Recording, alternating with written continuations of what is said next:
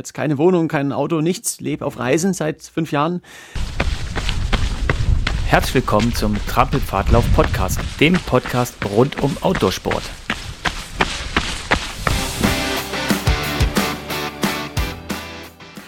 Wir haben heute einen ganz, ganz besonderen Gast bei uns im Podcast. Ähm, neben mir sitzt der Holger und wir interviewen heute ja, jemanden, der sich selbst als Abenteurer bezeichnet, als Athlet, äh, als mehrfacher Weltrekordhalter, Autor und hat vor kurzem ein ganz großes Abenteuer hinter sich gebracht.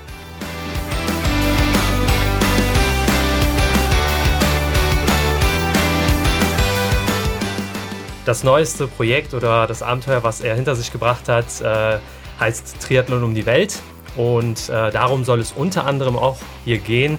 Und ähm, ja, ganz herzlich willkommen, Jonas Deichmann. Herzlich willkommen, Jonas. Ja, vielen Dank und äh, hallo zusammen.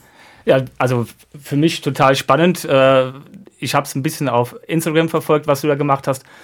Wie kann man sowas schaffen? Aber äh, wahrscheinlich einfach losziehen, oder? Also das Schwierigste ist immer an die Startlinie zu kommen. Die meisten großen Projekte im Laufen und anderen Sportarten und letztendlich überall im Leben, die scheitern, bevor es überhaupt losgeht, weil das Schwierigste ist, ist an die Startlinie zu kommen. Ja. Mhm. Und ja, wenn man was mit seinem ganzen Herzen will und dafür brennt und fest daran glaubt, man, man schafft's, dann ist es nicht einfach, aber man kann viel mehr erreichen, als, als man sich vorher vorgestellt hat. Ja.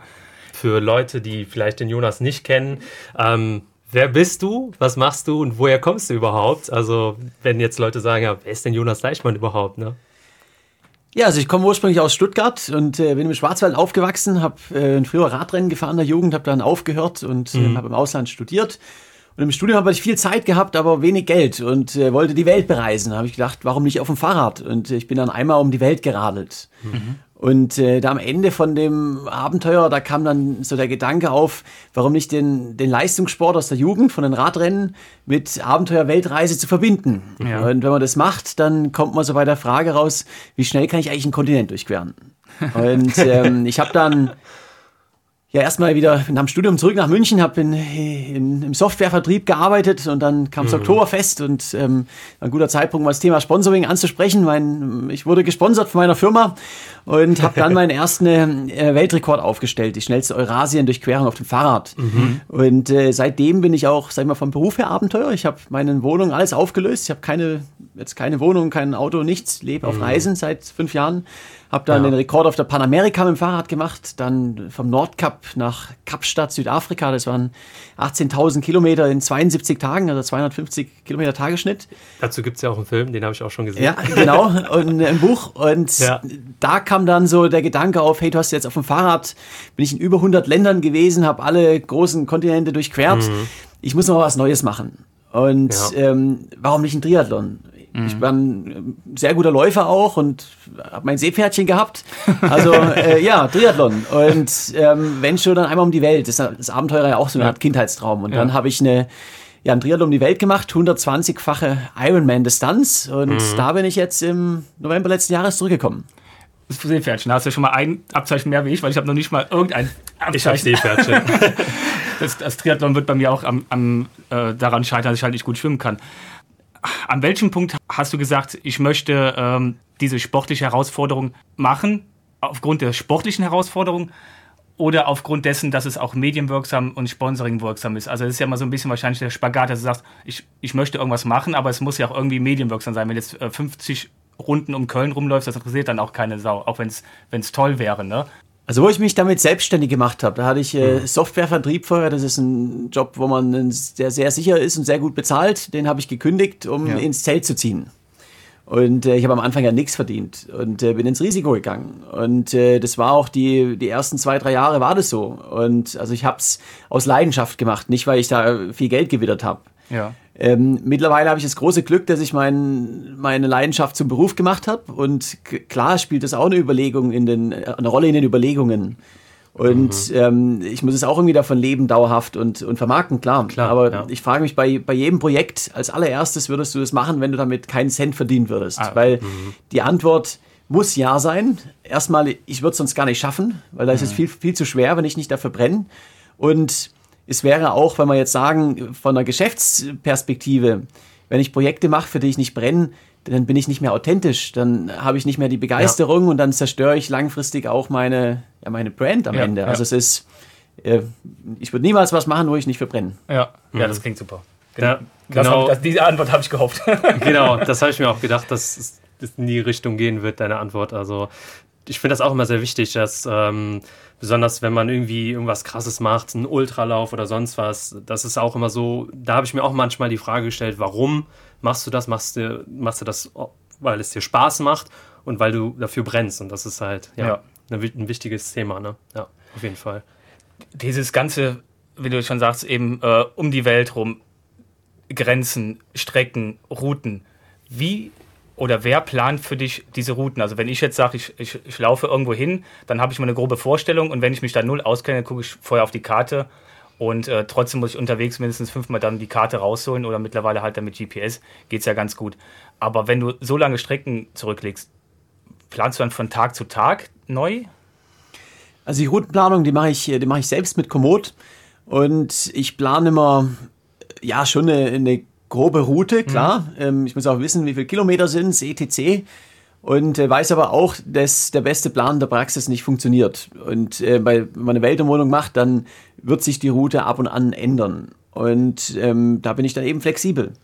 Ich mache so eine, eine, detaillierte Planung auch oft erst, wenn ich in ein, Land reinkomme. Einfach mal auch zu schauen, mhm. okay, wie sind die Straßenverhältnisse, etc. Das sind Informationen, die, die sind halt manchmal ein bisschen anders. Mhm, genau. Und ja. ich setze mich normalerweise ähm, abends, wenn ich, bevor ich schlafen gehe, dann mache ich einen detaillierten Plan für den nächsten Morgen oder für den nächsten Tag. Das heißt, da schaue mhm. ich dann, okay, bis hierhin bin ich jetzt gekommen. Äh, wie weit ist es bis zum nächsten Restaurant, bis zur nächsten Ortschaft? Äh, wo könnte ich auch eventuell heute gut übernachten? Mhm. Ich einfach, ich will ja immer leicht sein. Ich will ja keine drei Tage Nahrung mit mir mitschleppen. Ja. Daher plane ich da immer genau raus, okay, wo sind morgen die Verpflegungsstationen? Wie weit könnte ich kommen? Ja. Mhm.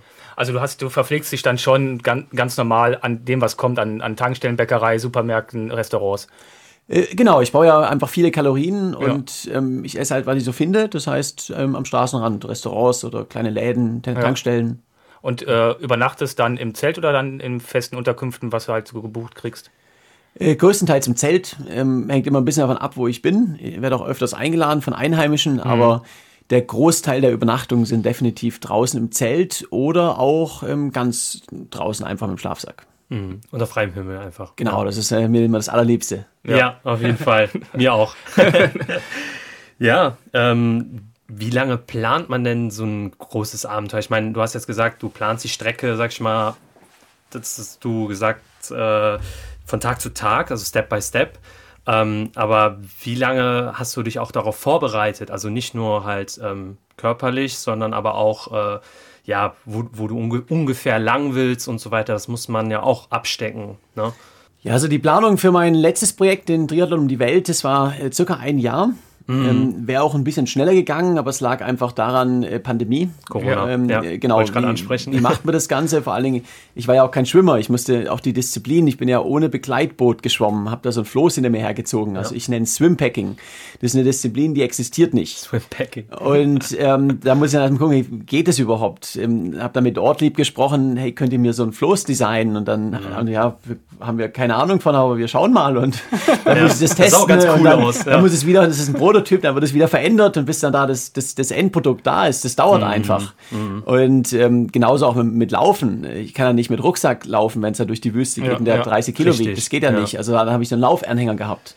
Und das sind auch so Sachen, das muss, muss man alles vorher testen, das muss alles trainiert werden. Mhm. Ähm, die körperliche Vorbereitung, die ist gar nicht so groß, weil ich äh, einfach seit Jahren sehr, sehr viel Sport mache. Ich habe die Grundlagenausdauer und ich muss beim Start ja nicht bei, oder ich darf gar nicht bei 100 Prozent sein. Mhm. Das halte ich ja nicht über ein Jahr durch.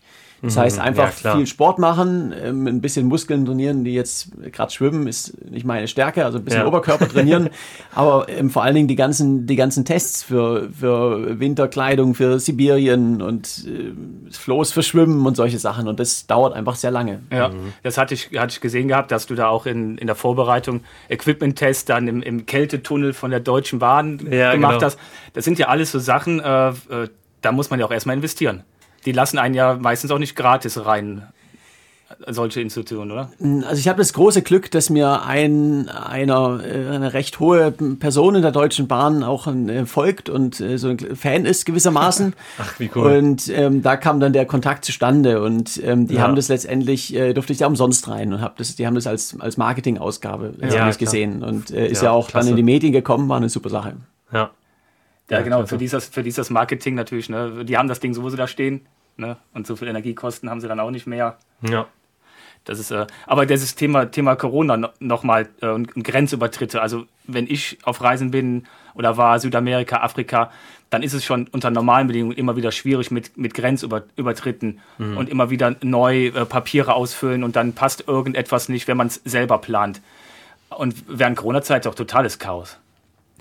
Ähm, absolut. Also meine, meine ursprünglich geplante Route, die ging über, also von München aus an die Adria, dann bin ich da die Küste lang geschwommen genau. und ich genau. wollte dann aber über die Türkei, Iran, Pakistan, Indien, Südostasien radeln. Ja. Aber es sind so viele Grenzen, die waren alle zu. Mhm. Und äh, ich bin dann auch sieben Wochen festgesteckt in der Türkei, bis ich dann irgendwann eine, eine Sondereinreisegenehmigung für Russland bekommen habe und bin dann wieder zurückgefahren über Bulgarien, Osteuropa, mhm. Ukraine und Russland komplett durch. Ja. Und ich wollte auch durch die USA rennen, aber die haben mich nicht reingelassen, Kanada auch nicht und dann ging es durch Mexiko. Also ähm, ja. ja. es gab einige Veränderungen aufgrund von Corona. Ja, man ja. muss flexibel sein, vor allem ja. genau. sein, ne? Aber das zeugt wieder davon, dass du halt auch den Willen hattest, das unbedingt jetzt durchzuziehen. Schaffen, ne? Irgendeine Lösung gibt es eben immer. Ja, ja. Also Wahnsinn. Also ich, äh, gerade das macht ein Abenteuer auch aus. Ne? Also dieses Ungewisse. Ne? Man kann nicht alles immer planen. Ne? So. Genau, das ist also ein Abenteuer, es muss nicht um die Welt gehen, man kann ein Abenteuer auch vor der Haustür haben, so ein kleines ja. Mikroabenteuer, aber für mich hat ein Abenteuer immer es muss den Aspekt ähm, haben, dass es so ein bisschen eine Reise ins Ungewisse geht. geht. Wenn man mhm. es komplett durchgeplant hat mit einem, mit einem Team und ein, hinter einem, der einem bei jedem Problem hilft, ja. dann ist es kein Abenteuer mehr. Ein Abenteuer ist immer, man weiß nicht so richtig, was passiert. Und wenn was schief läuft, dann sind es mhm. meistens die besten Erinnerungen. Ja, das ja. stimmt, das stimmt. Ich erinnere mich auch noch daran, wie ich in Afrika mit dem Auto liegen geblieben bin und äh, dann erstmal durch den Busch joggen musste. Wo selbst die Einheimischen gesagt haben, bist du denn bescheuert, das machen selbst wir nicht. Ja. Zu gefährlich. Die, äh, sagst, du bist immer komplett alleine unterwegs oder hast du irgendwo in weiter Entfernung ein Team, was dann doch, wenn es äh, gar nicht mehr geht oder dir es total schlecht geht oder du einen Materialbruch hast, der, der, der jetzt irgendwie dich total behindert, was weiß ich, der Rahmen vom Fahrrad bricht, dann sagen kannst, pass auf, jetzt äh, muss ich Backup-Lösung. Also ich habe kein Team, was mir jetzt bei der Logistik hilft, etc. Mhm. Ähm, mittlerweile äh, ja, läuft es bei mir auch geschäftlich gut, was das Ganze angeht. Das heißt, mein Vater ähm, macht jetzt mein Management im Hintergrund. Der kümmert sich so um PR-Sachen und Webseite, ja. etc. mit ein bisschen Rücken frei. Mhm. Ähm, aber ähm, vor Ort ist da niemand, ist da niemand da. Ähm, jetzt ist ja auch ein, ein Dokumentarfilm entstanden darüber, der gerade in den Kinos läuft. Äh, das Limit bin nur ich und dazu auch der, der Spiegel-Bestseller. Und da war ähm, so circa ja, 15 Prozent der Zeit war äh, meistens der Markus äh, Weinberg, ist ein ehemaliger Radprofi, der ist mhm. mir dann auf dem Fahrrad im Windschatten gefolgt, hat von da aus gefilmt. Ähm, der war ab und an dabei und ähm, auch in, in Mexiko dann bei der Laufstrecke mhm. immer punktuell. Also wenn wir gewusst haben, jetzt kommt die Sierra Madre, jetzt könnte es spannend werden, dann war da für drei Tage jemand vor Ort und hat gefilmt. Und danach ja. war ich wieder drei Wochen alleine. Und äh, so ist eben eine sehr gute Kombination entstanden. Und sonst das viel selber dann mit äh, mit, mit äh, Actioncam und so gemacht, ne? Genau, genau. Okay. Also wir sind bei, ich war ja 429 Tage unterwegs und wir sind auf ähm, knapp unter 100 äh, Filmtage gekommen, wo jemand vor Ort war. Ja. Und den Rest war ich eben komplett allein. Ja. Wie ist das denn so, alleine unterwegs zu sein? Ich meine, und dann das, wenn jemand dann wieder zurück ist sozusagen und äh, einen begleitet, ist ja auch immer eine spannende Sache. Ne? Man ist ja äh, alleine, nicht einsam sozusagen, aber ja, genau. Ich fühle mich in der Wildnis nie einsam. Also ich bin unglaublich gerne ähm, mhm. draußen in der, in der Wildnis auf meinem, alleine auf meinem Abenteuer. Das ist eine ganz, mhm. ganz tolle Erfahrung. Und klar, das waren ja äh, die Filmcrew, die hat mich dann, also Markus hat mich über 14 Monate auch, auch regelmäßig besucht und da ist ja auch eine Freundschaft entstanden. Klar, ich mich dann mal gefreut, wenn, ja, wenn mal jemand, jemand da ist, der, den ich kenne, der meine Sprache spricht. Ähm, aber es ist auch sehr anstrengend. Ähm, also mit, äh, wenn man jemanden dabei hat, der filmt, das ist kostet verdammt viel Zeit, muss man auch ganz klar sagen. Ja, ja. ja. Mhm.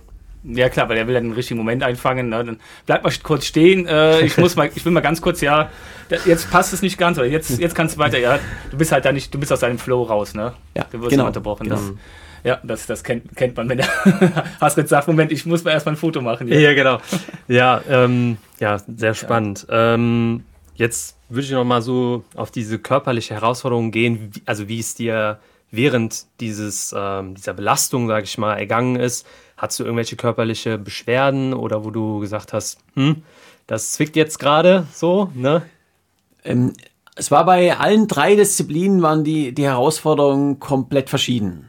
Mhm. Ähm, als erstes bei den 460 Kilometer Schwimmen, da war die, die große Herausforderung das Salzwasser zum einen. Also es zerstört ja. die Haut. Ich habe überall offene Wunden gehabt und es verheilt auch nichts. Mhm. Also wenn man so eine kleine Schnittwunde, die normalerweise in vier, fünf Tagen wieder verheilt ist, das ist halt vier, fünf Wochen später immer noch da. Ja. Und dazu, Schwimmen ist mental unglaublich schwierig, weil es passiert ja nichts. Man sieht den ganzen Tag Wasser und ein bisschen Plastikmüll, aber es ist extrem monoton. Ja. Und äh, das war, war für mich extrem schwierig. Beim Radeln, ja, da war sibirischer Winter war eine Herausforderung, einfach mit der Kälte ja, und dem, dem, Schnee umzugehen. Ansonsten ist Radfahren von der Belastung her ähm, ein bisschen einfacher als jetzt Schwimmen oder, oder Laufen oder mhm. ist auch meine Paradedisziplin. Man kommt vorwärts so, ne? Ja. Beim Laufen, ähm, wo ich losgerannt bin in, in Tijuana, ich hatte ja auch das beim Laufen auch ein, auch ein Ziel, 120 Marathons in 120 Tagen. Mhm. Mhm. Und äh, ich bin vorher sieben Monate gar nicht gerannt. Bin ja, ja, geschwommen und, und, und geradelt. Ausdauer war da. Äh, genau, Ausdauer war, war da. Also ein Marathon ist von der Ausdauer her für mich nicht weit, aber es sind andere Muskeln. Ja, dann bin klar. ich losgerannt und ich habe, ich bin nach dem ersten Teil, ich bin gehumpelt. Also ich habe halt so kleine Muskelfaserrisse gehabt. Ja. Und ich konnte kaum noch laufen. Und es ging dann so in etwa eine Woche, wo ich, wo ich massive Probleme hatte. Und dann hat sich der Körper angefangen anzupassen. Und so mhm. nach wurde von Tag zu Tag besser. Nach drei Wochen war ich praktisch schmerzfrei. Also man kann sich beim Marathonlaufen auch erholen. Ja. Und ich habe mir noch einmal so in der Mitte, so nach 50 Marathons in etwa ähm, ein bisschen drei Tage Sprunggelenkprobleme bekommen. Mhm. Habe dann so einen Erholungstag mit 35 Kilometern gemacht und die Schmerzen waren weg und sind auch nicht wiedergekommen. Ja, Wahnsinn. du läufst wahrscheinlich auf einem, auf einem sehr ruhigen Level dann, ne? Also einfach ausdauernd, ich weiß nicht, wie lange hast du im Schnitt gebraucht für so einen Marathon? Ja, also muss man auch bedenken mit, mit Anhänger im Schlepptau. Ja, genau. Und Hitze. Ähm, und Hitze und Bergen, etc. Da ja. hing es immer so ein bisschen von ab von, von den Bedingungen, ja. aber der, meine Marathonzeit war immer zwischen fünf und sechs Stunden. Ja. Also okay. ist ein gemütliches Tempo. Ja. Und dann wahrscheinlich alles auf Straße, weil du den Anhänger erziehen musstest, ne? Äh, genau, der Anhänger, der rollt auf im Flachen, auf gutem Asphalt, rollt er ziemlich gut. Ja. Mhm. Aber wenn es äh, in die Berge geht, da ist hoch und runter ist beides äh, schlecht. Beim Runterfahren holt einen ein. Und ja. ähm, schlechter Asphalt oder Offroad geht gar nicht, weil dann der hat ja keine Federung. Das heißt, das, das ruckelt einfach die ganze Zeit, bringt einen komplett aus dem Rhythmus. Mhm. Also hat du von, von den Laufstrecken her natürlich auch, äh, was ja auch begrenzt auf die Schönheit der, der Städte dann meistens. Ne? Also wahrscheinlich viel Autoverkehr. Muss man äh, unterscheiden, wo ich war. Ich bin ja in, in Baja California, die Halbinsel, gestartet. Mhm. Da ist man natürlich so aus von der Grenze, die ersten 50, ersten 100 Kilometer von Tijuana, da war ziemlich viel Verkehr.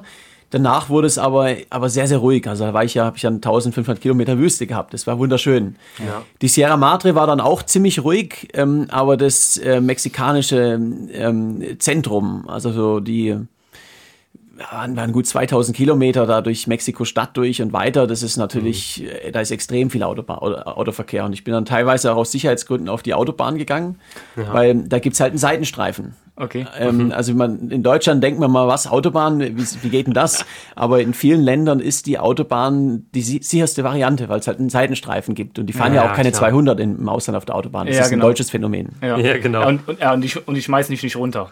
Weil in Deutschland wirst du relativ schnell dann eingesammelt oder runtergeworfen. Ja, also in den meisten Ländern auf der Welt ist es auch ganz legal, auf der Autobahn zu rennen oder zu radeln. Ja. Mhm. Du hattest, äh, gerade für uns Läufer ganz, ganz interessant, du hast zwar gesagt, dass du dich dann einfach mit dem ernährst, was du halt da in dem Land und vor Ort immer kriegst. Hast du zusätzlich irgendetwas, was du sagst, ich versuche immer das zu mitzunehmen, um besser zu regenerieren? Hast du einen Ernährungstipp oder guckst du einfach das, was kommt, esse ich? Also es ist, klar hilft es, wenn man, wenn man sich gesund ernährt und abwechslungsreich und alles. Ja. Aber ähm, ich muss es ja finden. Ja, genau. Ich bin und muss es auch hinter mir hertragen. Und Richtig, so ja. Proteinriegel und so, das kriegst du halt nicht in Mexiko oder Wüste oder in Sibirien. Ja. Ähm, was für mich immer sehr, sehr hilft, ist äh, Schokoriegel. Mhm. Insbesondere Snickers. ähm, das ist auch so eine mentale Sache, weil, weil ich muss ja ich muss ja immer ein kleines Ziel denken. Also Ja, genau. nicht denken, hey, ich habe noch 30 Kilometer, das ist ziemlich demotivierend, sondern ich schaue mal, ah, in 10 Kilometer, da kommt eine Tankstelle, da gibt es einen Schokoriegel und dann bin ich wieder glücklich. Ja, genau, so kleine Belohnungen. Ja, genau, genau.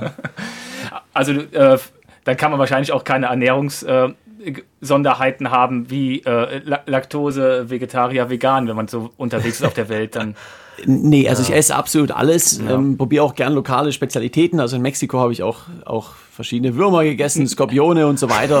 Proteine letztendlich ist auch Sehr gut. Proteine, ja, genau. Genau, das geht, geht auch alles. ja, Und gut. äh, ja, und das, das funktioniert. Ja. soll ja die, die Nahrung der Zukunft werden. Insekten.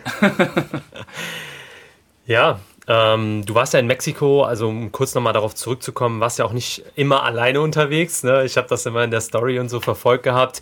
Ähm, da sind ja einige mit dir irgendwann mitgelaufen, sogar auch ein Hund, äh, der dich ganz lange begleitet hat. Also das war ja auch ganz toll zu sehen, dass da so, ein, so eine Community auf einmal entstanden ist. Deutscher Forrest Gump, sage ich da nur. Sag da mal was zu gerne. Also Mexiko war für mich auch mein, mein absolutes Lieblingsabenteuer. Äh, War einfach so, so verrückt. Ich bin in Tijuana gestartet, hatte glaube ich circa 300 mexikanische Follower. Also es war unbekannt. Bin da die ersten Wochen äh, ja, alleine durch Baja California gerannt. Und dann, ähm, also langsam hat die Lokalpresse aufgenommen und dann ist mir in der Sierra Madre eine Straßenhündin hinterhergerannt, ja. La, Cote La Coqueta. Die ist mir für 130 Kilometer gefolgt.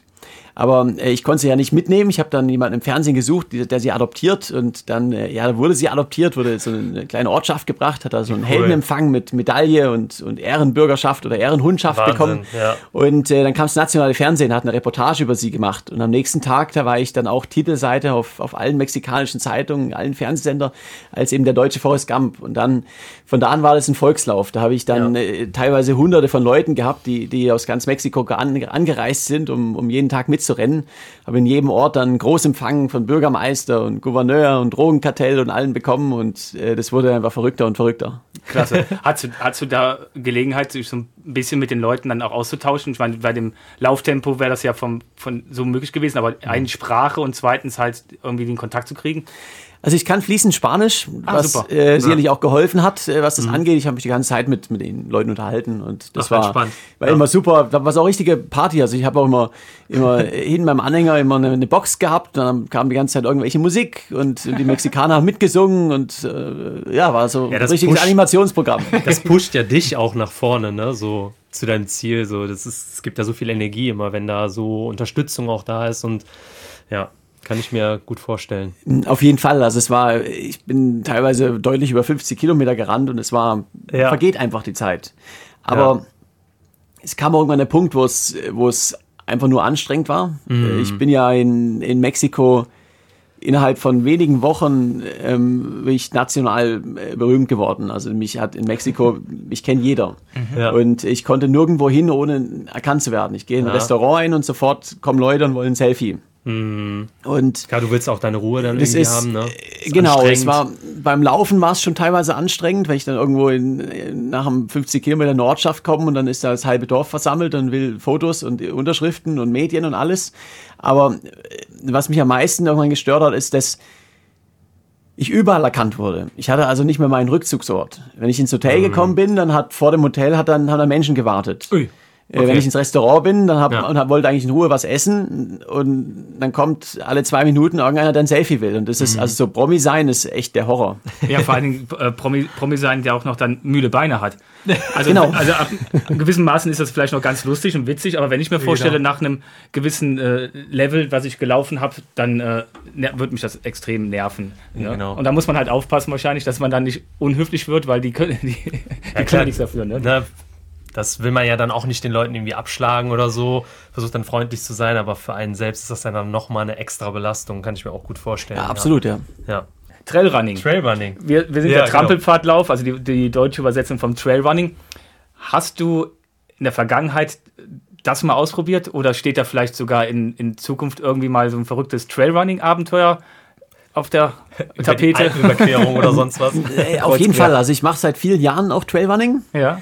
Und ähm, das war auch das, was mich jetzt bei dem, bei dem Lauf durch Mexiko am meisten gestört hat, dass ich halt durch den Anhänger einfach auf an Asphalt gebunden bin. Mhm, klar. Ähm, das Ja. geht nicht anders zum Reisen. Also ich habe auch noch keine wirkliche Lösung gefunden, wie man tausende von Kilometern Trailrunning ohne Team machen kann ähm, und sein Gepäck selber tragen. Es geht, geht, also es geht halt nur mit Anhänger, sonst geht's mit dem Rucksack ja. einfach zu viel Gewicht auf die Knie, etc. Mhm, ähm, weil Trailrunning ist einfach so viel schöner.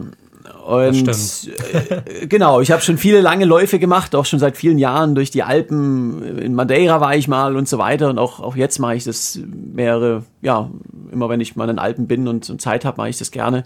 Ist eine, ja, eine super schöne Sportart. Habe ich auch noch einige Projekte vor. Ja, ja cool. Da bin ich mal gespannt, was ja. da noch kommt.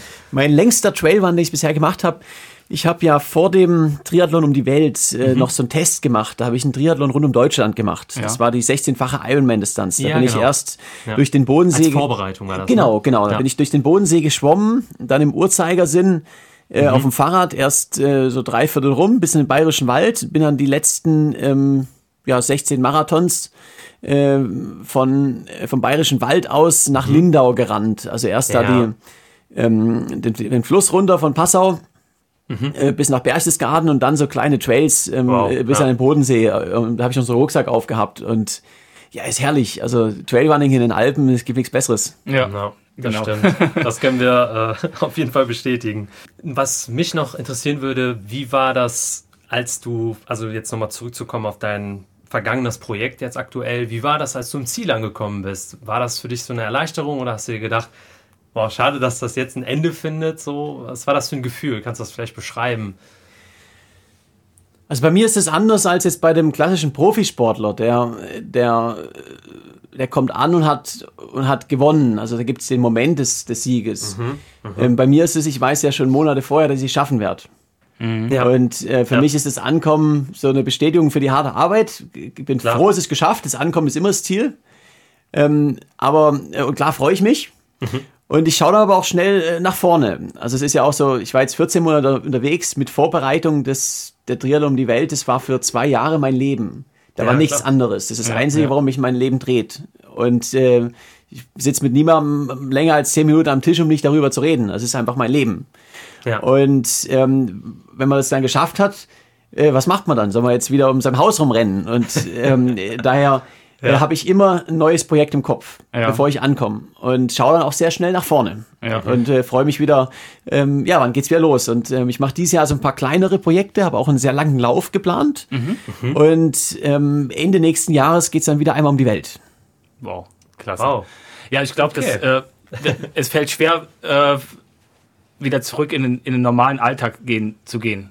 Also das war das, was wir mit meinem Volker rausgehört haben, der dann auch wieder kurz danach losgezogen ist und jetzt irgendwie einmal quer durch Europa, jetzt ist er, glaube ich, in England gerade, Schottland die Ecke. Ja, der äh, läuft auch. Der läuft auch. Ich hatte ein bisschen das Gefühl, dass man es halt wirklich schwer tut, dann wieder zurückzukommen, wenn man so lange raus war, wenn das sein Leben war. Wenn man es auch gerne macht, vor allem. Ja, ne? klar. Ja, ist einfach, einfach unglaublich schön. Man, man fühlt sich so lebendig. Ähm, jeder Tag ist irgendwie anders. Mhm. Ja. Und äh, das fehlt einfach auch. Aber für mich ist das ich weiß ja, dass ich bald wieder losgehe um die Welt und ähm, daher kann ich jetzt, sage ich mal, die, die Erholungsphase und die oder die Phase in Deutschland auch genießen. Also es ja. ist einfach jetzt eine, eine Phase, aber ich weiß genau, ähm, die ist auch irgendwann wieder vorbei. Es ist ja auch so die Phase der Verarbeitung irgendwie, ne? Man muss ja auch so ein Abenteuer irgendwie auch verarbeiten für sich, regenerieren, aber auch im Kopf so, dass man angekommen ist einfach, ne? So, was man, was man da die letzten Monate geleistet hat, das ist dann, ne? Ja. Der Kopf braucht wahrscheinlich länger. Der als der Körper. Ähm, absolut, aber ich, ja. bin, ich bin ja Ende November angekommen, ich bin auch jetzt noch so körperlich ein bisschen müde. Ja, ja, okay. Ähm, also ich sage immer, man muss dem Körper mindestens diese so lange Dauer, äh, Erholung geben, wie das Projekt Klar. gedauert hat. Und äh, vor allen Dingen aber auch der Kopf. Also ich bin aktuell jetzt noch nicht bereit, ähm, mich jeden Tag ans Limit zu quälen. Ja. Bin ich nicht. Muss ich sagen, brauche ich immer noch Zeit. Ja. Aber ich weiß auch genau, der Tag, äh, wo ich wieder bin, der kommt. Wo der Tag, wo es wieder kitzelt und dann beginnt die Vorbereitung und dann geht's wieder los. Und darauf freue ja. ich mich auch. Jetzt, wo du zurückgekommen bist äh, von deinem Mammutprojekt, hast du dich da noch, noch mal komplett auf links drehen lassen, um zu sagen, ja, äh, da ist vielleicht was, da müsste was, was ich, Physio oder Ernährung oder Blutwerte. Oder ähm, sagst du einfach, okay, solange es mir gut geht, äh, lasse ich das einfach mal so laufen. Genau, ja. Also ich nehme an so einer Erholungsstudie teil von der, von der Charité. Dann habe ich da einmal so alles durchchecken lassen Ach, mit Blutabnahme, mit ja. Äh, Herz- und Lungenvolumen und, und, und all die Sachen. Und dann, ähm, ja, habe ich mich auch vom Physio mal durchchecken lassen, gerade wegen dem Laufen, weil es ist halt eine andere Belastung. Klar. Ja. Und die Ergebnisse, also mein, mein Physio hat gesagt, ähm, du hast keinerlei Verkürzungen und nichts. Also siehst du aus, als ob du einen Marathon gerannt wärst, nicht 120. äh, ist alles gut, kannst weitermachen. Ähm, ich dehne mich auch nichts und mache nichts. Ist einfach gute Ergonomie auch. Und äh, Ja. ja, und ansonsten die Werte, also was auffällt, ist, ich habe halt äh, so einen Ruhepuls von 38, das ist extrem niedrig. Äh, ist aber bei so Ultra-Ultra-Distanzen auch, äh, ist, ist es halt auch so, ist auch so normal. Ja. Für die Zuhörer hier im Podcast, so würde ich mal fragen, was, also du hast ja viel, wir haben ja auch viel über Abenteuer und so weiter gericht gesprochen, was das für dich bedeutet. Ne? Nicht nur ein großes Abenteuer, sondern auch ein kleines Abenteuer ist auch äh, schön und erlebniswert sozusagen. Ähm, wenn der, welche Tipps würdest du ja jemandem geben, der sagt so, hey, ich möchte auch mal losziehen. Was würdest du dem auf den Weg geben, wenn du sagen würdest, was ist das Wichtigste so für dich vor allem? Also ein Abenteuer, das kann auch vor der Haustür sein. Genau. Ich bin ein ganz großer Fan von so Mikroabenteuer im, im Alltag. Und ähm, ich habe, wo ich in, noch in München gelebt habe und noch gearbeitet habe, da bin ich im Sommer mindestens einmal die Woche, eher zweimal die Woche ähm, abends oder nachmittags ein bisschen früher aus der Arbeit. Bin äh, so nach Süden gefahren, bin dann da in, in die Voralpen, bin da abends einen Berg hochgerannt, habe oben auf dem Gipfel bivakiert, bin am nächsten Tag wieder runter, morgens in den See gesprungen und um 10 war ich im Büro und ich habe nie Stress gehabt. Ja. Und Ja. das sind so Sachen, ähm, man muss es einfach mal machen. Das heißt, ähm, dass man einfach mal irgendwie mal schaut auf die Landkarte, oh, da hinten ist äh, 30 Kilometer von hier ist ein Berg, der sieht ganz gut aus auf der Landkarte und auf Google, ähm, aber da war ich noch nie.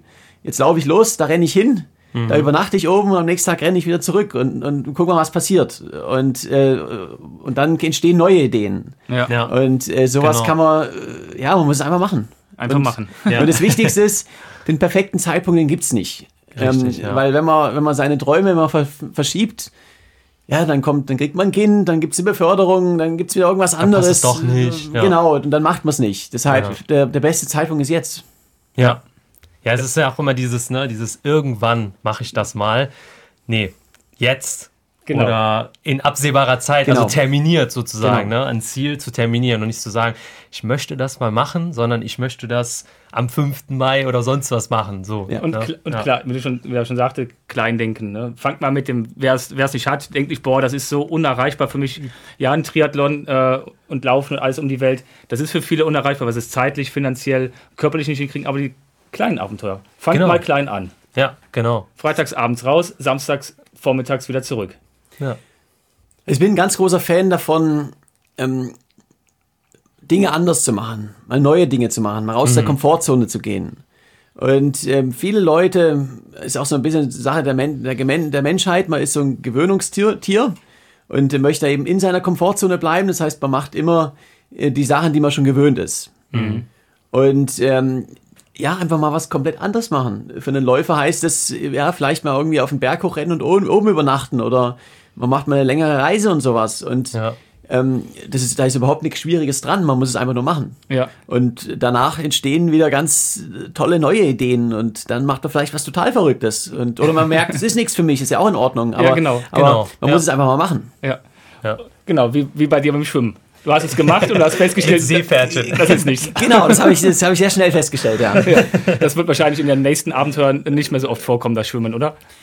Also, so Swimpacking an sich ist schon eine coole Disziplin. Ähm, so mal als Overnighter oder sowas, Ja, irgendwo äh, Scherengarten in, in, in Schweden oder sowas. Aber halt nicht über die Langdistanz. Das Ja, ist okay. einfach zu monoton. Da, da erlebt man einfach zu wenig. Gibt es einfach schönere Dinge. Ja. Ja, ähm, was machst du jetzt gerade aktuell? Du bist ja aktuell viel unterwegs, auch medial, ähm, Touren, also Filmtour, Speakertour. Ähm, ja, erzähl doch mal darüber, was, wie können dich die Leute da auch erreichen, sozusagen, wenn die sagen, hey, der Jonas ist ja eine coole Socke, den würde ich gerne mal näher ähm, folgen, etc. Also ich bin jetzt die nächsten äh, Monate, ähm, ja, viele Interviews, ich halte äh, viele Vorträge, zum einen äh, Firmenvorträge, aber auch eine öffentliche Vortragstour, die ich jetzt mit der European Outdoor Film Tour gemeinsam mache. Bin da in äh, jetzt die nächsten Wochen in fünf Städten und dann im September nochmal eine, eine große Vortragsserie über mein, über mein Triathlon. Dann läuft der, der Kinofilm, das Limit bin nur ich, auch deutschlandweit in den Kinos gerade. Genau. Und ähm, da bin ich halt sehr, sehr viel unterwegs und habe meine Laufschuhe mal dabei, gehe dann äh, trotzdem mache ich so noch meine 15 bis 20 Stunden Sport die Woche ja. und äh, mache so kleinere Abenteuer jetzt die, die nächsten Monate. Und ähm, ja, auch gut. Ja, im Herbst wieder ein bisschen was Größeres und dann beginnt irgendwann so im Anfang nächsten Jahres wieder die Vorbereitung aufs nächste große Projekt. Klasse. Ja, sehr cool. Ich bin gespannt. Ja, ich auch. Vielen Dank für das Gespräch, Jonas, dass ja, du dir die Dank. Zeit genommen hast, äh, hier bei uns im Podcast äh, als Gast zu sein. Und äh, wir sind auf jeden Fall inspiriert, würde ich sagen, auch durch ja, deine Worte und dein, deine Gedanken. Und ähm, ja, ganz herzlichen Dank. Ja, vielen Dank euch, hat Spaß gemacht. Dann auf geht's nach draußen. Genau. genau. Tschüss. Tschüss. Tschüss.